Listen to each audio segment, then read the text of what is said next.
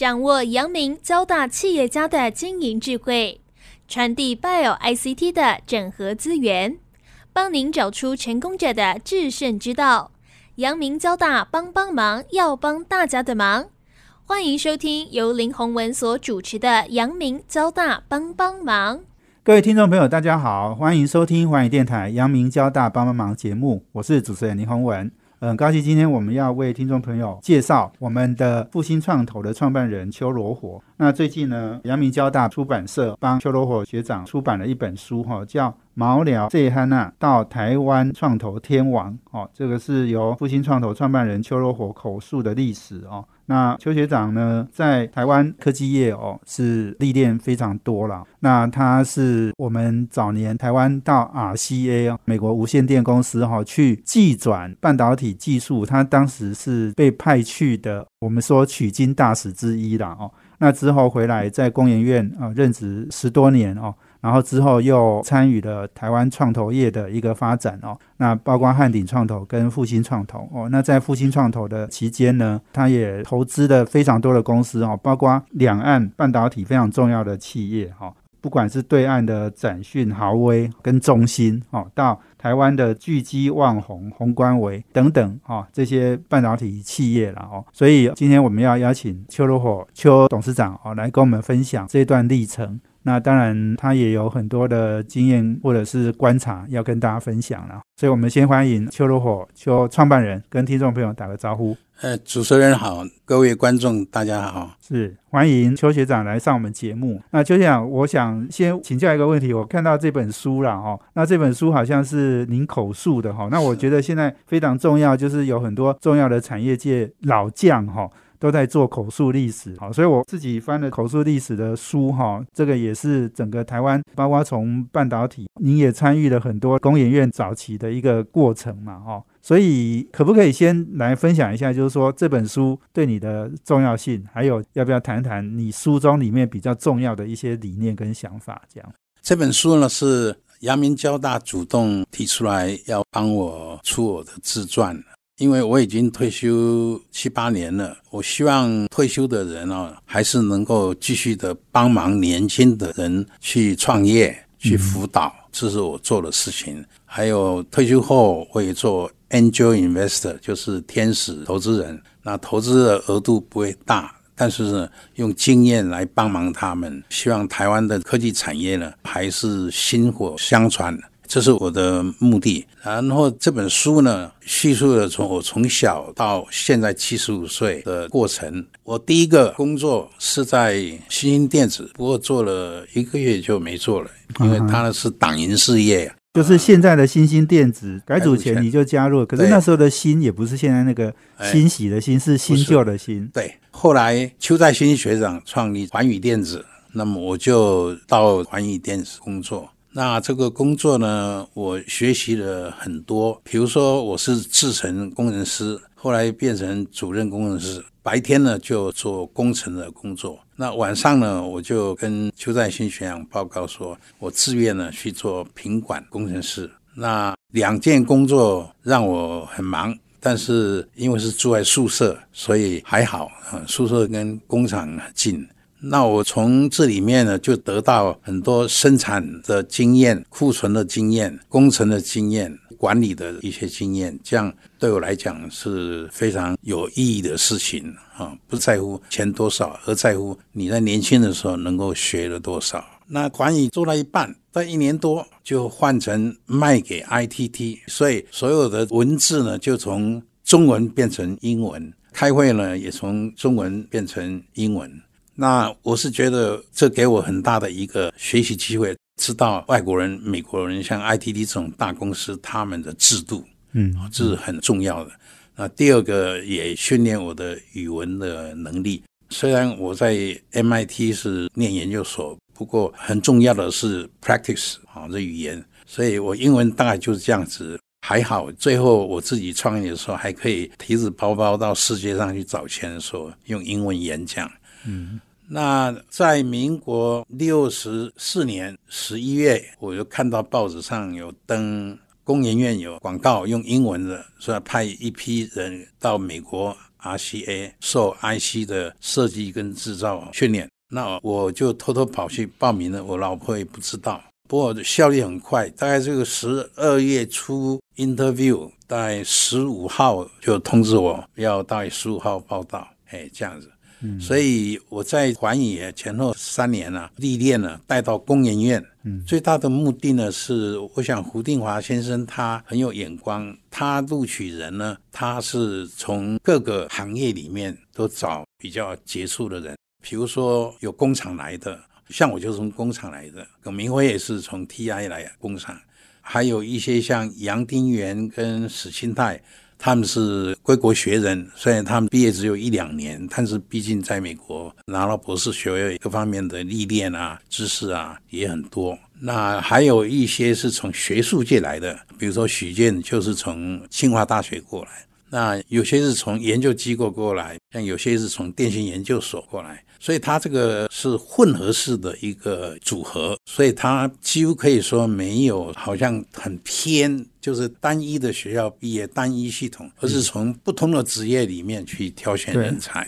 那时候蔡明介也有嘛，哈，有英达也有嘛，有曾凡成也有，所以他们也都是不同领域来的，哎，都是不同领域，是哎。那到了工研院以后呢，受训到四月底。然后五月一号我们就飞到美国 RCA，先去 Summerfield New Jersey，那有一些是去 f i n n y Ohio 做 CMOS，有些是到佛罗里达 West Palm Beach 是做 MOS。人员的分布大概就是。你是受什么训？我是做 QA 跟 Reliability，所以是比较跟工厂有关的。对对。所以你那时候受训的感受是怎么样？我那时候的受训的感受哈，因为我是跨 MOS 跟 CMOS，我觉得刚开始的时候，这些老美好像有一点看不起我们，但最后我们真正在 on board 以后。一段时间哦，他们就发现说，哎，这批台湾来的十几个工程师素质不错，所以也授权我们做很多很多事情啊，我们也很认真。嗯，好，我想我们今天访问的是呃复兴创投的创办人邱罗火。那我们刚刚谈的是四十多年前哈，台湾派取经大使到美国 RCA 哈去受训的过程。然后我想我们邱罗火先生也是当时去受训的其中一员。好，那我们休息完了，等下再回来，请邱董事长呢继续来跟我们分享。休息啊，等下回来。欢迎回到环宇电台阳明交大帮帮忙节目，我是主持人林宏文。我们这节目在每周三晚上七点到八点播出。我们在 Pocket 上面呢也有节目可以直接 download 下来分享。那我们今天邀请的贵宾呢是复兴创投的创办人邱罗火。那我们谈的题目是最近阳明交大出版社帮我们邱学长呢出版了一本您的算是口述历史了哦。那我想口述历史是对台湾产业发展的历程哦，其实是有很多很重要的哈，尤其是从每个人不同的角度去看这件事哈。那这个其实有提供很多我们观察点哦。那邱董事长，你跟我们来分享一下，你刚刚讲到就是说去美国受训哈。那其实我听过很多去受训的，因为这些人很多我都采访过哦。那我跑半导体今年就是第三十年哦。那其实那时候 RCA 的授权，其实基本上是台湾半导体哈。如今我们说发展的这么顺畅，尤其是在全世界有这么大影响力哈。我觉得当年的 RCA 是因为我们把几乎是半导体相关的各种从设计、制造，也许封测，还有你刚刚讲的 QA 等等哈，我们都把它学得非常彻底。整套搬回台湾哦，然后再从台湾从基础这样一直磨练上来的，所以这个 RCS 的授权其实是台湾半导体根基扎得很深的一个关键啊哦，所以你刚刚也提到，我记得好像有四十几个人去受训嘛哈，可能在不同地方，不过后来都回来工研院，对不对？跟大家分享一下这后续的这些过程。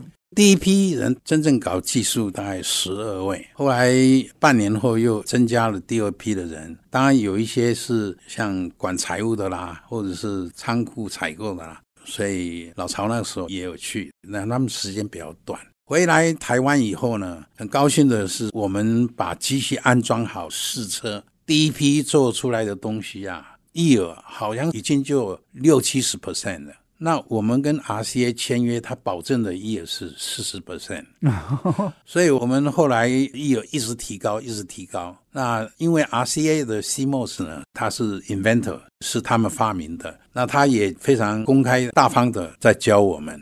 那我们后来呢，把这个 RCA 的产品在亚洲的行销都被我们抢过来了。所以 RCA 的总裁曾经对张群基说，他们 RCA 做了一个最失败的事情，就是把技术呢传给台湾。他没有想到台湾 pick up 这么快，这批人的素质也真的是还很好。那在工研院第一座 IC 厂成立的时候呢，PO competition 很厉害，就是部门部门之间的竞争，performance 的竞争，绩效的竞争。因为有这种竞争呢，才有很快的速度。工研院电子所呢，很快就成立制程发展部，所以有新的制程的话，就可以把产品做的良率更高啊，或者说这个线条更细。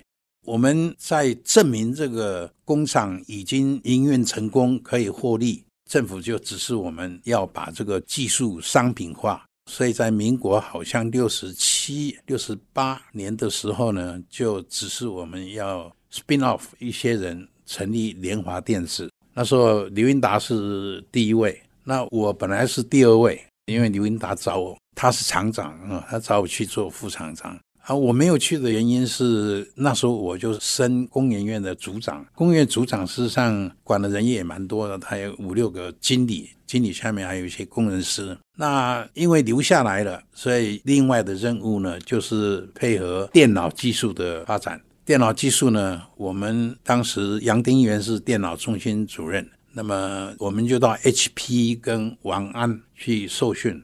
啊，我没有去 HP，我只去王安。那时候王安做 word processor，好，就是这个文书处理，卖的非常好。我去的时候，员工才八千多人。几个月后，我离开的时候呢，他已经到好几万人的规模。Word processor 热门到连 catalog 还没有印呢，货车就把产品载走了。所以他就一直在扩充 word processor。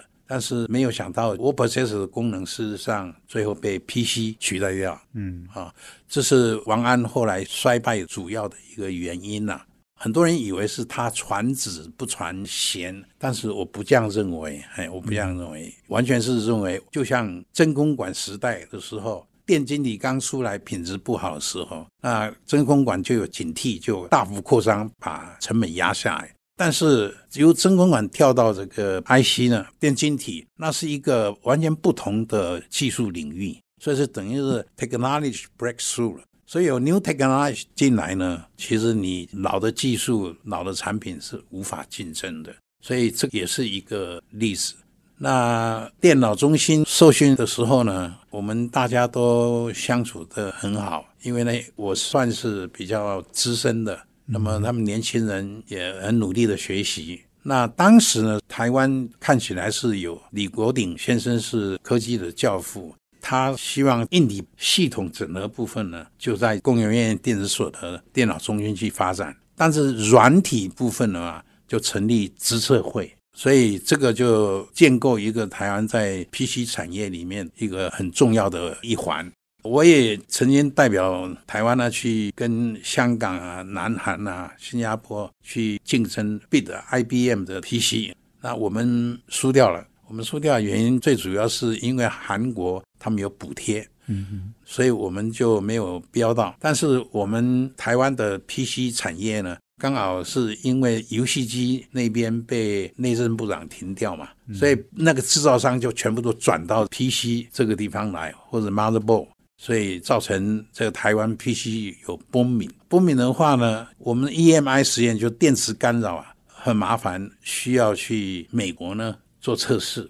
嗯，好，后来工研院在屏保组里面，我们就设了一个电磁干扰的实验室。嗯，那 Anechoic Chamber 就是在电子管的三楼，然后 open side 就是在电脑中心的屋顶上面。只有一点半到四点清晨可以做，为什么呢？因为那个时候上下班人都回家了啊，等到了四五点以后，卖菜的啊、卖猪肉的啊又出来了，所以又制造杂音。哎，所以我们那个实验室经过 FCC 核准，那么有给我们一个证书贴在我们的实验室上面，所以从此我们的电脑业者不必跑到美国去做测试，那这个对刺激我们 PC 的外销有很大的帮忙。是是。好，我们今天访问的是复兴创投的创办人邱罗火。我们休息啊，等下回来。欢迎回到华语电台阳明交大帮帮忙节目，我是主持人林宏文。我们今天邀请的贵宾呢是复兴创投的创办人邱罗火。那我们谈的题目呢是邱学长的职场生涯然后。那刚刚讲到工研院哈，我想你在工研院应该是担任了十几年嘛，十四年，最后你出来的时候是四十二岁，对，其实算是出来创业了哈。那不过你一开始是加入了胡定华先生，那时候在这个汉鼎创投哦，所以胡先生是总经理，你是副总嘛哦，你跟我分享一下怎么样跨入创投这个事业的？呃，主要是在工研院最后几年呢，被派去建立国家标准实验室，所以这个对台湾的对外的贸易呢相当的重要。而且我们也进行双边的认证。那么到了四十二岁以后，我是蛮感触的，就是因为在工研院里面，大家学历都很高，所以我没有读到博士。后来我就觉得说，哎，应该是任务已经完成了，应该要交棒，所以我就离开，追随这个胡定华先生去 H N Q 汉鼎公司，他是总经理，我是资深副总。董事长是台湾的这个徐大林博士，他以前也在 IBM 做事。那在汉鼎前前后后大概六年，这六年给我的训练呢是很多，从 business plan 开始怎么写，怎么评估，怎么 interview，然后有些 case study。旧金山的母公司有时候也有一些开课。那我在这个六年里面呢，曾经出任易威电子的总经理，那是从工研院电所 spin off 到台中加工出口区的一个 case。那因为公司营运不好，那么我呢就先到那边去整顿，整顿以后有稍微有利润，我就回到汉鼎。那汉鼎那个时候回去还是用资深副总，但是四个月以后就升总经理了。嗯，因为他们看我的绩效表现还不错，所以林茂荣副总呢就建议徐大林博士说：“徐博士，你赶快要升老邱当总经理。”他说：“你看他的表现的还不错，人脉很广。”所以我很感谢徐大林先生给我这个机会。那做了六年以后呢？我就觉得说，我不应该只是做一个高级的打工仔，因为我已经四十八岁了，所以我放弃了我的 carry interest，carry interest 就是绩效奖金了。那我自己就是在民国八四年的时候就离开汉鼎，以后呢就创立复兴创投。那那个时候还有一些园区的好朋友。说啊，老邱出来能够募个两亿就已经很好了。但是我觉得 reputation 很重要，因为我那时候管的汉茂基金是当年度的五百大服务业的第一名，汉通基金是五百大服务业的第六名。那这个在周刊里面都有登出来，所以我募资募的蛮顺利。我第一年我就募到了二十四亿台币啊，那是民国八十四年、八十五年的事情。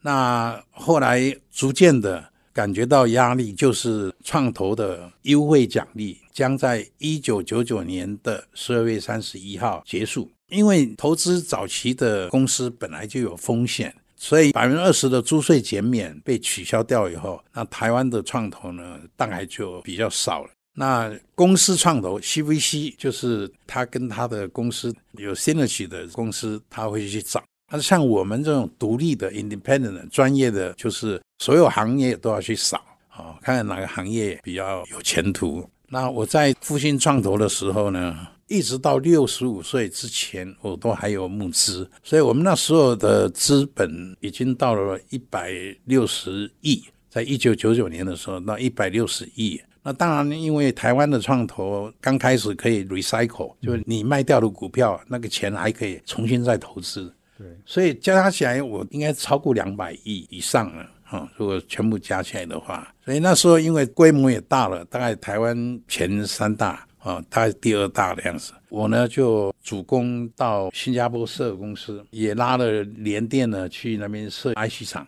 也拉了蔡明介到新加坡设 Design House 啊。第二步我就到香港，由香港进入中国大陆的上海、北京为主。那那个时候呢，其实台湾的创投，我算是第一家进去的。很可惜呢，就是我跟第一个基金是跟招商局合作，招商局好像挑选了三十八家创投管理公司，啊，最后他们选定是复兴创投。那么选定复兴创投，当然口碑是很重要的，所以他们选我。他们还请征信社来调查我们，嗯，甚至拍我们公司的照片这样子。我是后来才知道。